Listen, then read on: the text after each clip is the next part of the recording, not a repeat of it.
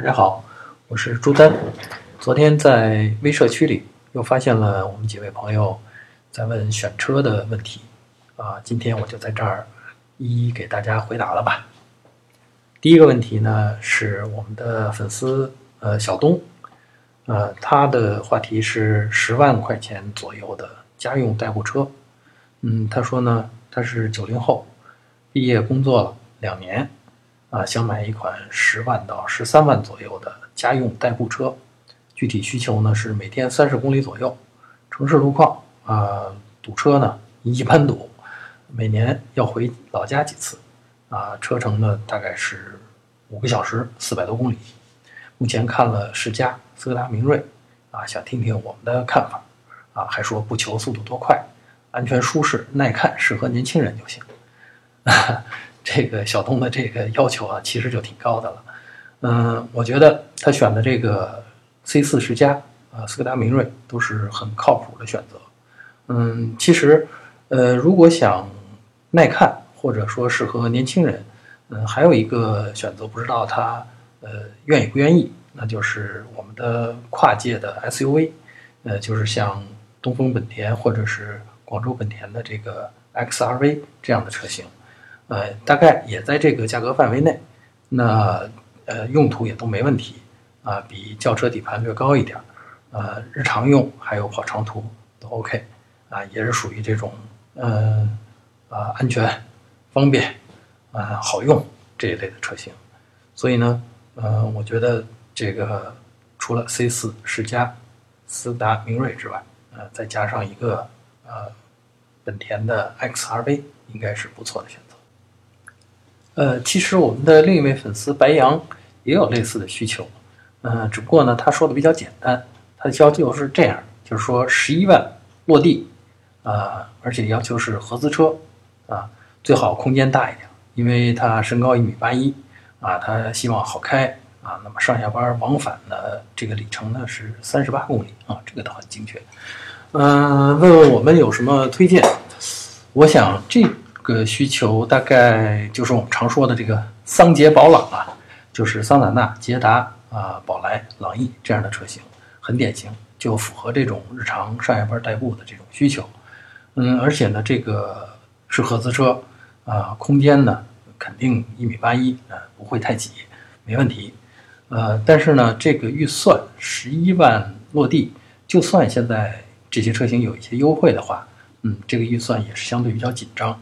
那估计呢，能够选择的呢，基本上是这几款车的这个入门的车型，也就是说，发动机排量大概是一点六，嗯，然后是手动挡啊。当然，如果优惠大的话，也可以选到自动挡。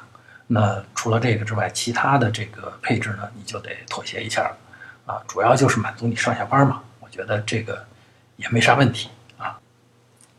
嗯，再来看我们的粉丝 S C，他的问题是。啊，这问题更笼统。他的问题是二十万左右的中型车怎么选？哎呀，这可说来话长了。我觉得至少能说上两个小时吧。嗯，不过他稍微描述了一下啊，他是这样，呃，希望注重舒适啊、动力和稳定性，而且提出了一个备选车型，问斯柯达的新速派如何？嗯，这个我有定论啊。呃，斯柯达的速派新速派，我觉得是一款很不错的车。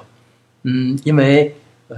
生产和设计的平台技术进步了，换了一代，所以呢，它比目前市场上销售的帕萨特和迈腾整体素质还要高一档，啊，所以呢，我觉得它是一款非常合适的中型车，而且二十万左右肯定是可以拿下，能够拿到 1.8T SI 的车型，啊，这就已经是动力啊、舒适性还有空间都很棒的车型了。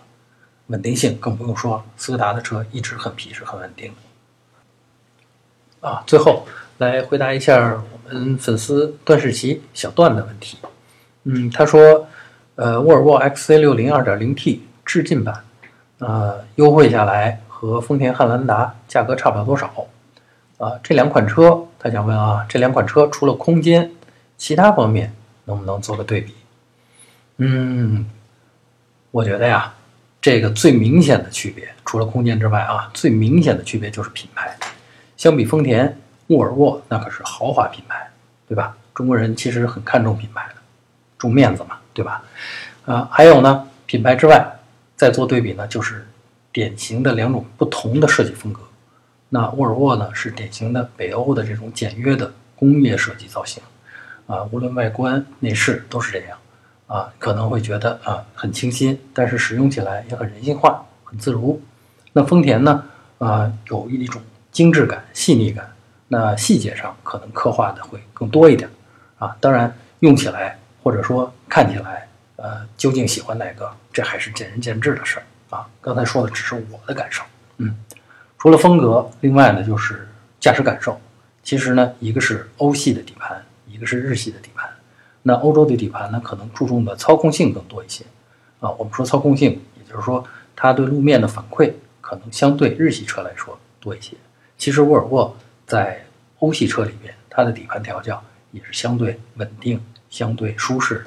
嗯啊，丰田呢，那不用说了，那就是很柔和，啊，大多数情况下很安静，是这样的一种驾驶感受啊。其实呢，这些呢也是见仁见智的事儿。那我建议小段子应该去呃试驾一下这两款车，看看自己更喜欢哪种风格啊，这个其实更重要。嗯，好，今天就回答到这儿，呃，然后我们会继续呃在微社区里等着大家的提问啊，我非常乐意。帮大家破解各种选车当中的纠结。